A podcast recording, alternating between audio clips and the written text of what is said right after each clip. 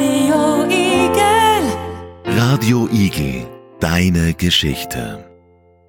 Did you know that the clothes you buy have a huge impact on our planet? Welcome to our podcast about fast fashion. Hello, everybody.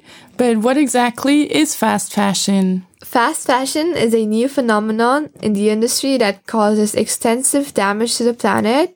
Child labor and the people that work for it get poorly paid and work under terrible conditions. What is child labor? Um, basically, child labor is when kids work. And why exactly is it called fast fashion? So I'm pretty sure you all know the term fast food, but I'm sure you do not know the term fast fashion.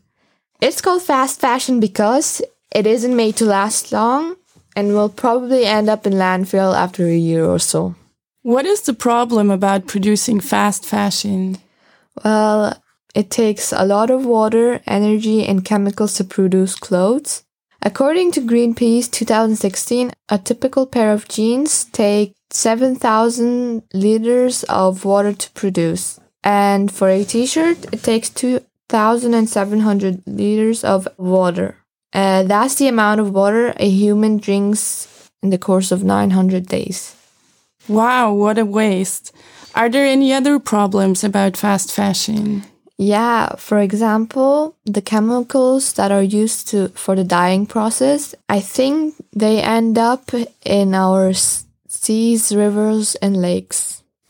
But Zileka, let's be honest, everybody loves fashion. Are there any sustainable ways to buy clothes? Well, yes, they are. For example, I personally myself love fashion.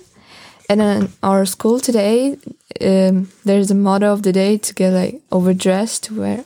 So a lot of kids in our school are overdressed today. Isn't that a fun thing to do?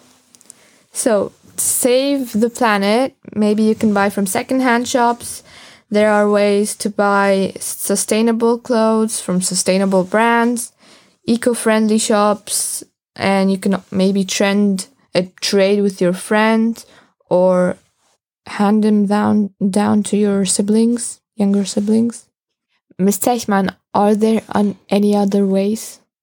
Of Save course, um, you can be creative, uh, pick up a needle, and make something new out of your old clothes. Ms. Zechmann, have you ever sold anything? Uh, no, I, I didn't. What about you? No, absolutely not. I tried once, but I failed miserably. So let's sum up our podcast with three tips. As you know, less is more. And even if you do buy something, um, try to buy something with quality that will last long.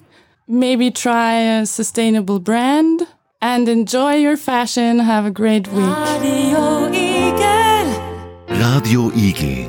Deine Geschichte.